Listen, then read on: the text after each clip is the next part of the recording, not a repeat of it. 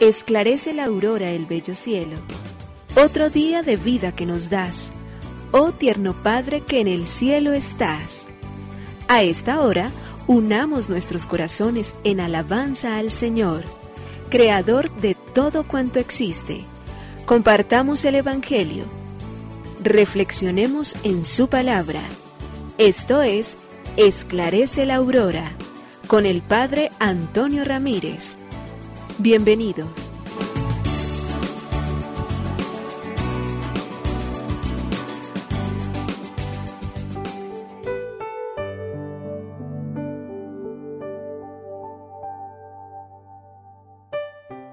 Bueno, muy buenos días. Hoy es domingo 2 de octubre del año 2022.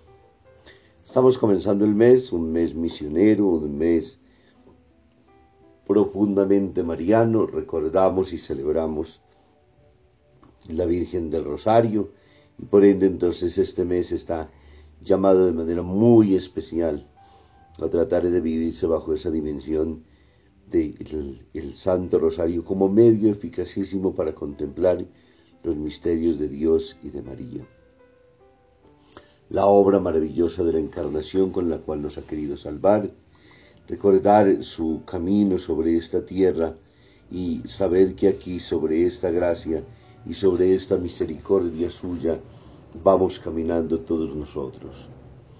Que ese mismo meditar de los misterios de Cristo y de María nos impulse y nos inflame de tal manera que queramos comunicar siempre el Evangelio.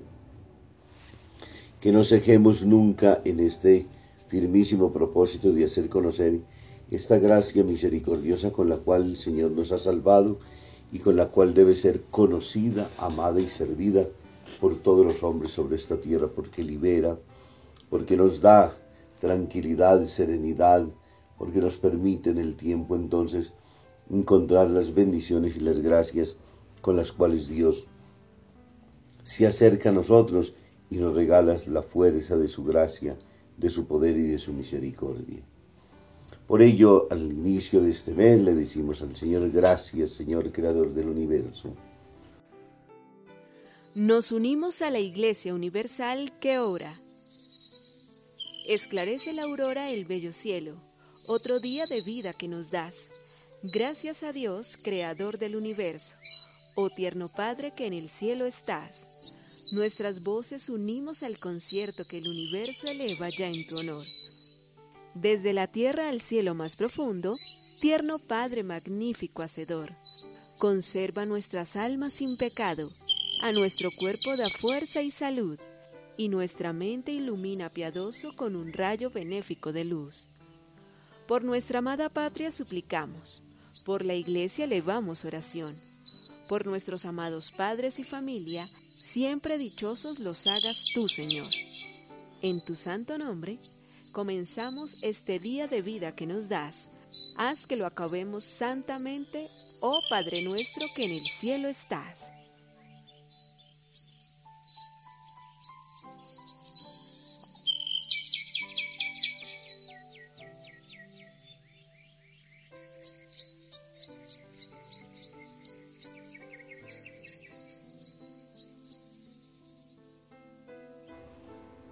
Continuamos con nuestra lectura meditativa de Evangelium Gaudium, estamos en el numeral 160.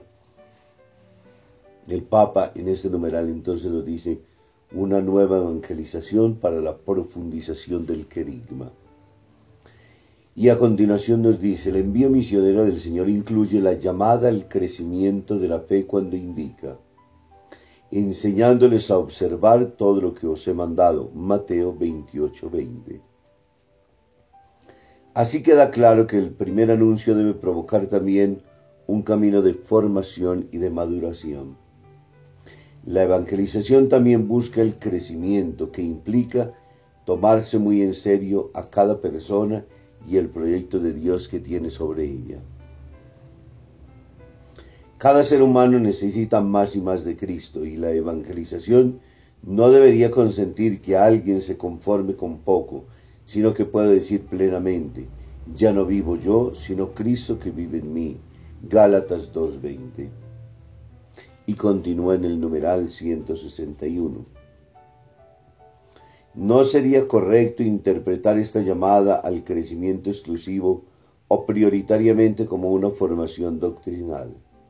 Se trata de observar lo que el Señor nos ha indicado como respuesta a su amor, donde se destaca junto con todas las virtudes aquel mandamiento nuevo que es el primero, el más grande, el que mejor nos identifica como discípulos.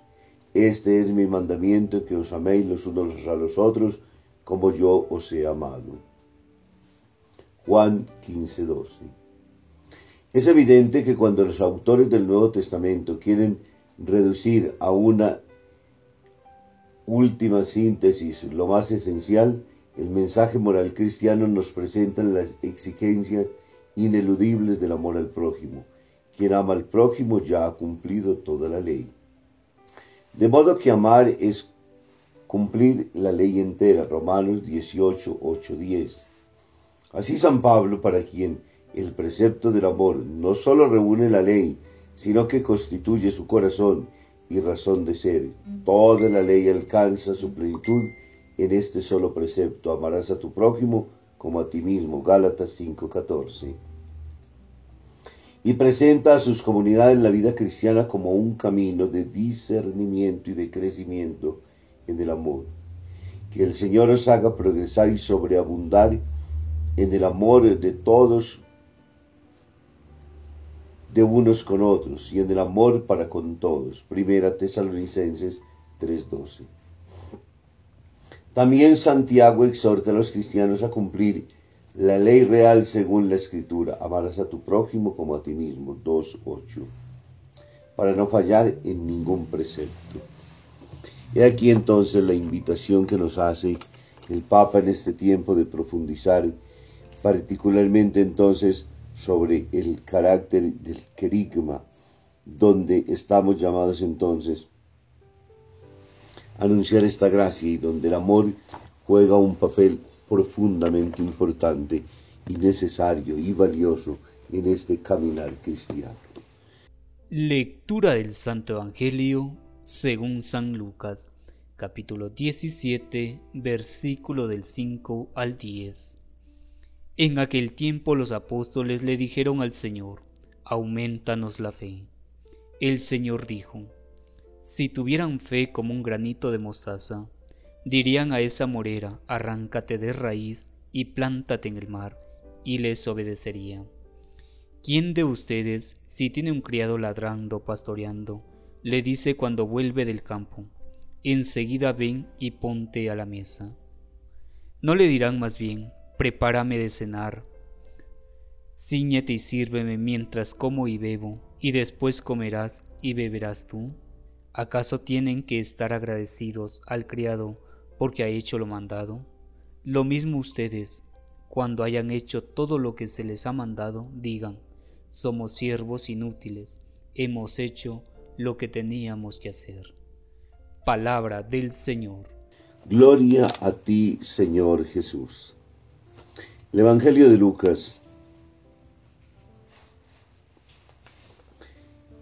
En el capítulo 17, versículos del 5 al 10, hoy encontramos un diálogo maravilloso y extraordinario de Jesús con sus discípulos. Son ellos quienes le piden justamente a Jesús que les aumente la fe. Quisiera hoy, tomando de B. Caballero en la palabra de cada domingo, una meditación importante sobre la definición de la fe. Una definición de la fe es difícil porque la fe pertenece a la esfera psíquica de la persona, al entramado y contexto de la experiencia religiosa personal, en definitiva, al contacto vivencial con Dios en nuestra vida. Sin embargo, la fe no carece de base objetiva. La fe en Dios existe realmente como don suyo que es, pero escapa a toda medida física de peso, volumen, longitud y profundidad para entrar en el plano del espíritu. Por eso es más fácil saber cuando uno si tiene fe, si poca, si mucha, si la ha perdido. No obstante, enumeremos por contraposición algunas vivencias falsas y auténticas de la fe. La fe no es simplemente creer lo que no se ve. Eso puede ser incredulidad credulidad infantil, bobalicona, ingenua, conformista y, y acomodada. Además, esa vieja fórmula no especifica el contenido de lo que se cree, la simple fe humana o la fe que salva. Es una versión depauperada de la definición bíblica, la fe es seguridad de lo que se espera, prueba de lo que no se ve, Hebreos 11.1.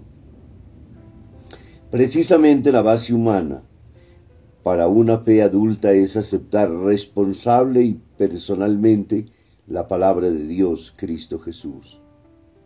Siempre será razonable fiarse de Dios, pero hemos de cultivar y vivir una fe en ascenso en cada etapa de nuestra vida, porque a problemas nuevos hay que dar respuestas nuevas.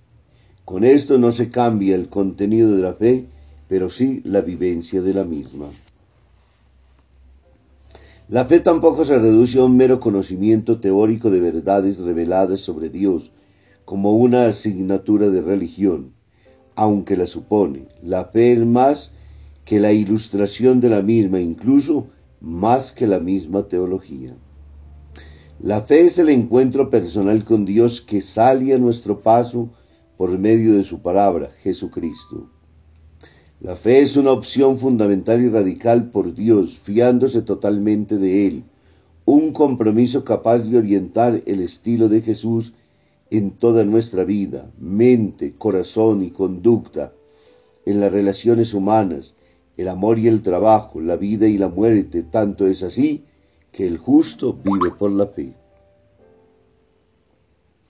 Tampoco constituye la fe algunos elementos de religión, de religiosidad natural, como sentimientos y temores instintivos, ritos y promesas, pero sin compromiso personal y sin una conducta consecuente. Hay cristianos que identifican la fe con tradiciones y valores religiosos heredados, tales como patronazgos y procesiones, fiestas y romerías, imágenes, estampas, medallas, por lo que el hombre trataría de ganarse el favor de Dios. Sin embargo, la fe no es tener a Dios a nuestro servicio, sino ponernos nosotros plenamente a la disposición de Dios, fiándonos de Él y acatando su palabra y su voluntad. La fe es un don gratuito de Dios y aunque parezca desilusionante, la fe no es, no nos da ventajas temporal alguna, ni es estatuto de privilegiados, ni droga alienante o anestesia ante la dura realidad, ni talismán mágico para resolver los problemas sin costo adicional. Tampoco es posesión vitalicia adquirida de una vez para siempre. Sin embargo, la fe, don gratuito de Dios que hemos de pedirle continuamente, lo es todo en la vida del cristiano, porque nos da una luz que todo lo ilumina, porque es alegría, optimismo, fuerza de Dios que nos infunde el temple y el talante de Jesús, un estilo nuevo para enfrentarnos a la vida y dar la cara por Cristo. Por eso la fe en Dios no es reaccionaria, sino progresista y constructivista de un mundo mejor. Pidámosle a Dios una fe viva y operante, la necesitamos mucho. Profundicemos y personalicemos más y más nuestra fe mediante la oración, el estudio, la lectura bíblica, la meditación, los grupos de fe y de oración, para que la fe es muy delicada y por tanto más que el amor y la amistad. La fe que no se cultiva mediante el trato profundo con Dios en la oración acaba por morir. Hasta aquí las palabras de este día de eh, B. Caballero, la palabra para cada domingo, ediciones San Pablo. Que estas mm, reflexiones nos ayuden a crecer hoy y siempre. Que nos bendiga el Padre, el Hijo y el Espíritu Santo. Muy feliz día para todos.